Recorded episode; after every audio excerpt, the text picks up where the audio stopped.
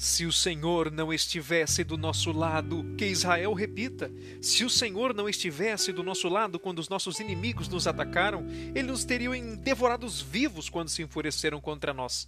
Então as águas teriam nos arrastado e as furiosas torrentes teriam feito submergir as nossas almas.